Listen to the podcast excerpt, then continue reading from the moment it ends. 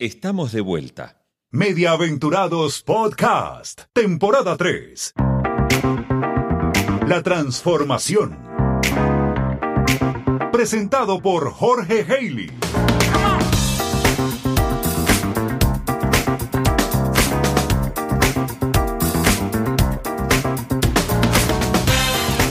Bienvenidos nuevamente, esto es Mediaventurados que después de unas vacaciones y un lindo paseo por Holanda, Bélgica y España, aquí estoy otra vez para acompañarte en esta última etapa que empezamos en septiembre del 2022 para abordar los últimos cuatro meses de este año 2022. En este episodio quiero compartir contigo unas reflexiones que he recopilado de esa pregunta que le hago a los invitados casi siempre cuando termina el episodio. Si estuvieras frente a un grupo de ejecutivos de radio y tuvieras que darles recomendaciones, ¿qué les dirías? Hice una selección y en este espacio vas a escuchar a eh, un ejecutivo de Chile, vas a escuchar gente de España, vas a escuchar universitarios, vas a escuchar también a un comunicador colombiano. Te invito a escuchar este resumen que recopila algunas de estas reflexiones. Y quédate, en el medio te voy a contar una novedad que me pone muy feliz en Mediaventurados, porque dentro de poco se vienen novedades muy interesantes y cómo voy a abordar junto a un grupo de amigos una nueva propuesta para el mundo del audio y para el mundo de la radio. ¿Tienes un proyecto y aún no desarrollaste tu web? Un webmaster.com es la solución para tener una exitosa presencia online. Y si ya tienes tu web y no funciona bien, o tu página está desactualizada, un webmaster.com te ayudará a optimizar el sitio.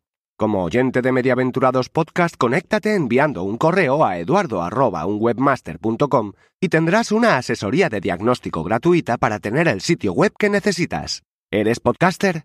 No lo dudes, la mejor solución la tendrás de unwebmaster.com. Y comienzo con María Jesús Espinosa, que es la directora general de Prisa Audio. En la entrevista que tuvimos en una oportunidad cuando todavía estaba dirigiendo Podium Podcast, le pregunté sobre mm, cómo debían abordar los gerentes de las empresas de radio la transformación.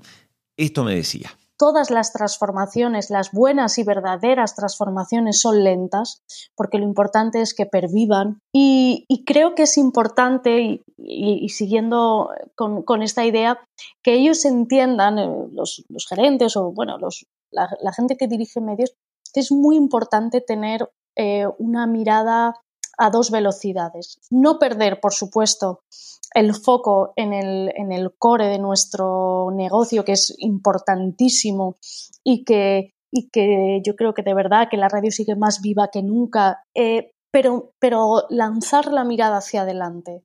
Eh, a cinco o a diez años, porque al final lo que queremos es que, o yo desde luego lo que quiero es que la radio perviva 100 años más, metamorfoseada en lo que la sociedad y nosotros mismos creamos que tiene que metamorfosearse. El mundo hacia, hacia el que vamos tiene que ver con esta idea del, del prosumer, ¿no? del productor y consumidor a la vez. Porque los mismos que producen son los que consumen.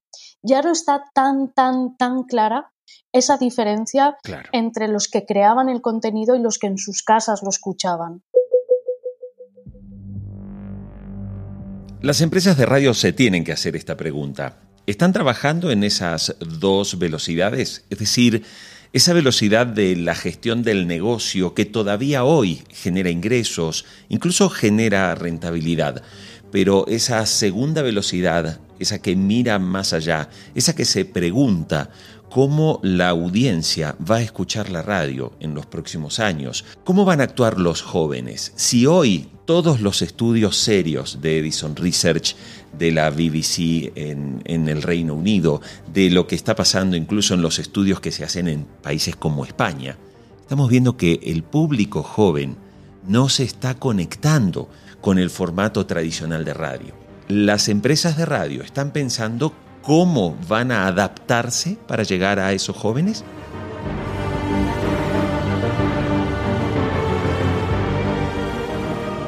Ahora vas a escuchar a Oscar Tito López, una de las históricas voces de la radio colombiana, hoy radicado en México y dedicado a la consultoría en la transformación de radios. Tito López habla de la necesidad de conocer a las audiencias a través de los estudios y por supuesto habla de adaptar la tecnología, porque hoy una radio por sí misma no alcanza. Esto me decía. Eh, hay que estar al tanto de las tecnologías y aprovecharlas usarlas para su propio beneficio. No creer que con la simple radio y con, eh, con una buena cobertura, pues simplemente se va a llegar a, mucha gente y entonces no, no la vamos a perder. Hay que estar supremamente conectados. Eh, interactuando con el público, hablando con ellos, entendiendo qué buscan. Creo que hoy en día es más importante que nunca el tema de la investigación de mercados, algo que en nuestro medio es bastante escaso. Yo tengo que saber qué quiere la gente y para dónde se va, sobre todo en nuestros países que no hay información pública eh, acerca del comportamiento de la gente como si sucede en otros países. Tito López complementa esta reflexión con el foco que la radio debe adoptar. Y es el tema de lo local. Hay que sonar local hasta donde sea posible, al máximo, porque la gente quiere saber lo que está pasando donde vive aquí? ¿Qué está pasando a mi alrededor? Para el resto del mundo tengo canales de televisión, tengo internet, tengo portales, tengo de todo, pero quiero saber qué es lo que hay a mi alrededor y cómo me afecta directamente. Mauricio Cabrera es el creador de Storybaker y es un consultor especializado en la transformación de los medios de comunicación que reside en México y cuya newsletter tiene mucho éxito y es muy seguida. Cuando lo entrevisté, le pregunté concretamente qué es lo que él haría si estuviera al frente de una compañía de radio. Yo lo primero que haría sería increíblemente ver mis fortalezas. ¿Por qué? Porque estoy convencido que detrás de las fortalezas que tienen hay muchas oportunidades que se están perdiendo. Nosotros démonos cuenta, por ejemplo, de cómo de un podcast la gente, los creadores sacan videos, sacan imágenes con los quotes más destacados, sacan incluso newsletters, es decir, un programa de radio de manera natural es un contenido pilar, como lo menciona Gary Vee. Y de ese programa de radio podemos derivar cualquier cantidad de contenidos para poder crear una comunidad. Y entonces lo que tenemos que hacer es ver cuáles son nuestros productos estratégicos, a partir de lo que hemos construido en el tiempo, de lo que hemos construido eh, a lo largo de la relación entre nuestra audiencia y nuestros programas, para entonces decir, este programa me permite conquistar este nicho, este otro programa me permite conquistar este otro nicho. Y así lo que tú vas a hacer es ir dándoles mayores métricas y argumentos a las marcas para ya sea pagarte por un paquete completo o en su momento decir, ¿sabes qué? Yo quiero estar acá, yo quiero estar acá y quiero estar acá. El segundo sería demostrar que detrás de mi radiodifusora hay gente que antes que saber de radio entiende perfectamente el poder del audio. Y si alguien entiende perfectamente el poder del audio, va a tener extraordinarias oportunidades de poder ser exitoso y de poder generar rentabilidad para una empresa. Hay una falta de aprovechamiento de las capacidades que ya se tienen al momento de trasladarlo a las nuevas oportunidades. Y creo que el punto medular es, no se trata de crear o de seguir sosteniendo una empresa de radio, sino una empresa de audio. ¡Hey! Perdona que te interrumpa este momento. ¿Sabías que Mediaaventurados está en YouTube? Búscalo en la plataforma de video más vista del mundo. Si te suscribes al canal, cada semana hay un episodio nuevo y contenidos diferentes sobre el mundo del audio y la radio. Busca Mediaventurados en YouTube. Dale like a los videos y deja tus comentarios. Te invito a ser parte de la comunidad. A finales del 2021 tuve el honor de entrevistar a uno de los próceres más importantes de la radio esas leyendas vivas de la radio colombiana, nada menos que el maestro Juan Gozaín. Para quienes escuchan este podcast desde otros países fuera de Colombia y no conocen al maestro Juan Gozaín, se lo puede calificar como un gran intelectual, un gran docente que por muchísimos años fue escuchado, muy valorado y realmente toda la gente lo recuerda, recuerda a ese gran maestro de la narración radial en RCN. Fue muy conciso, muy concreto cuando le pregunté, maestro Gozaín, ¿qué hay que hacer en la radio del futuro? Pensemos la radio del futuro así. ¿Cómo tomamos todas las maravillas tecnológicas y la ponemos, las ponemos al servicio de la verdad y de la seriedad en el periodismo. Combinemos la verdad con la tecnología. Ese es el prodigio.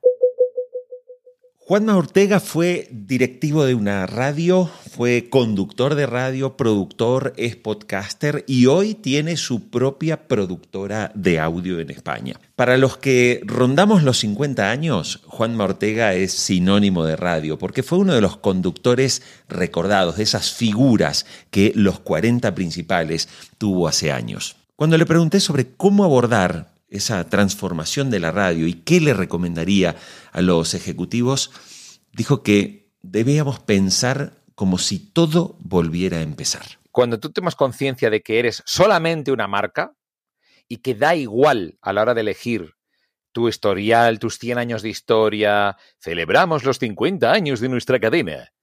Y ahora hacemos una promos cuando te des cuenta de que realmente eso no llega a la gente y que le va a dar igual a la hora de elegir y que a lo mejor prefieren escuchar a, un comunicador que está en su casa, tu labor como gestión estará en decir, un momento, replanteémonoslo todo como si fuéramos novatos, como si fuera el primer día, como si yo fuera y tuviera el poder de elegir a quién va a dirigirse a estas personas. Piensa en la relevancia y centra toda tu atención en ese momento, que es el momento de la elección. Las marcas lo hacen en el supermercado. Ahora vas a comprar pan y Dios mío, Jorge, te vuelves loco para elegir un pan. Por Dios, que solo quiero pan. Pero es que aquí hay 10 marcas. Claro. pues igual ocurre con el audio. Entonces, si tú realmente tienes esa mentalidad y dices, ok, voy a poner en un estante al lado de otros muchos que a lo mejor no tienen ni mi influencia, ni mi, ni mi historial, ni mis jefes, ni, ni, ni mis técnicos, ni la gente que tengo aquí de carga social, y que a lo mejor maniobra más deprisa. Si empiezan a pensar de esa manera, creo que posiblemente muchos de ellos sobrevivirán. Ni más ni menos que la velocidad en la reacción es lo que de alguna forma está planteando Juan Ortega. Y luego con esa simpática comparación, con esa metáfora sobre el pan.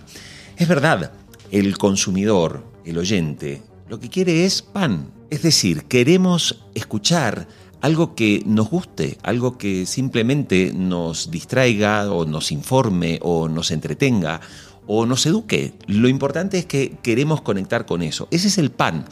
Claro, las marcas, la construcción de las marcas y la velocidad de reacción que tengan son la clave. Esto se conecta mucho con lo que decía al comienzo María Jesús Espinosa. Las empresas de radio necesitan trabajar a dos velocidades inevitables. Una en el sostenimiento del negocio, pero la otra velocidad es la construcción de los nuevos modelos de producción, de gestión y obviamente de monetización ante un contexto de audiencias que consumen de otra manera. Mediaventurados.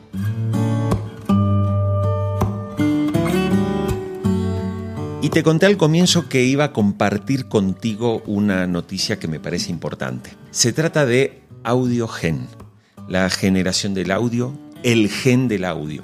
Un proyecto que vamos a poner en marcha junto a dos grandes amigos, uno en España y otro desde la Argentina, para compartir las experiencias, el trabajo de investigación y todo lo que vamos observando en lo que está pasando con la radio en el mundo, con el podcasting y con el ecosistema de medios en general. Dentro de muy poco tiempo vas a poder recibir una newsletter que va a estar elaborada especialmente por nosotros tres para que tengas un panorama y un pantallazo completo de lo que está pasando, pero también allí aportando ideas. Y te quiero anticipar que todo va a comenzar con un webinar que vamos a organizar dentro de poco tiempo y que te voy a contar a través del podcast y a través de redes sociales cómo te puedes inscribir. Porque allí vamos a hablar de lo que hay que saber hoy y tener muy en cuenta en el ecosistema del audio digital.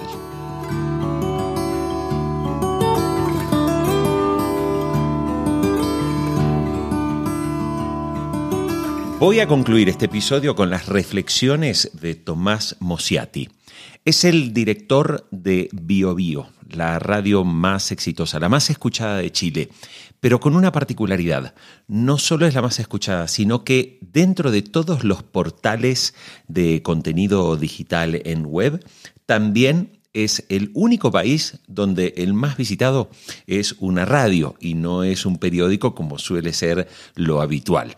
Tomás Mosiati reflexiona sobre una fortaleza que la radio no puede abandonar y que la diferencia de otros medios, la localía. Al final, si alguien se queda con formatos antiguos, con voces antiguas, eh, hay radios que tienen tendencia a, mantener sus, voces por muchísimos años, sin provocar cambios, por el respeto, por la trayectoria. Yo creo que ese tipo de cosas no, no tienen ningún sentido, pero si todos esos cambios se producen, si nosotros tenemos una excelente cobertura en Internet desde el punto de vista territorial, por ejemplo, si podemos tener emisiones de radio que mm, no sean solamente una para todo el país, sino que estén diferenciadas, de manera de servir localidades, ciudades distintas, eh, para que la gente escuche lo que, lo que necesita escuchar en esa ciudad, en esa localidad. Ese es un trabajo enorme, obviamente, porque es muy fácil tener una emisión para todo el país, pero si hay interés en mantener comunicación local, yo creo que la radio va a sobrevivir sin tantos inconvenientes en la medida que se modernice y que haga muchísimas cosas nuevas, que invierta. La radio tiene que invertir. No solamente tiene que invertir en, equipamiento, en personas, en capital humano, tiene que invertir en mediciones de audiencia. Yo creo que no hay en estos momentos ninguna posibilidad de otros medios de ser tan omnipresentes como la radio. Naturalmente que si se queda solo en radio no tiene destino si te utiliza todas las plataformas, tiene un gran destino. Tomás Mosiati habla de dos elementos que me parecen muy destacables. Por un lado, la oportunidad de la radio tradicional para estos próximos años, que es la localía. En la medida que grandes marcas de radio desarrollen sus estrategias locales en ciudades, hay una oportunidad. No en las audiencias más jóvenes, seamos realistas, esto va a ser en las audiencias generalmente adultas, pero que buscan contenido local. Y el segundo aspecto que me gusta es cuando él habla de la omnipresencia de la radio. Yo ahí de cara a mirar un poco el futuro me da la sensación que no se trata del medio, se trata de la marca en este mismo espacio, en Mediaventurados. Por ejemplo, cuando dialogamos con Vicente Argudo, gerente de las cadenas musicales del grupo Prisa, él nos decía, miren, los 40 es una marca y como marca está en Spotify eh, programando playlist, está organizando eventos, está organizando premios, hay una radio y hay varias señales de radio que ni siquiera ni siquiera en algunos casos llegan a través de los postes de la frecuencia modulada, sino que llegan a través del streaming. Los 40 también es podcast. Los 40 también tiene emisiones a través de YouTube y de formatos totalmente audiovisuales para captar la atención del ojo de sus usuarios. De esto se trata. Esa omnipresencia no se da en la plataforma, se da en la marca.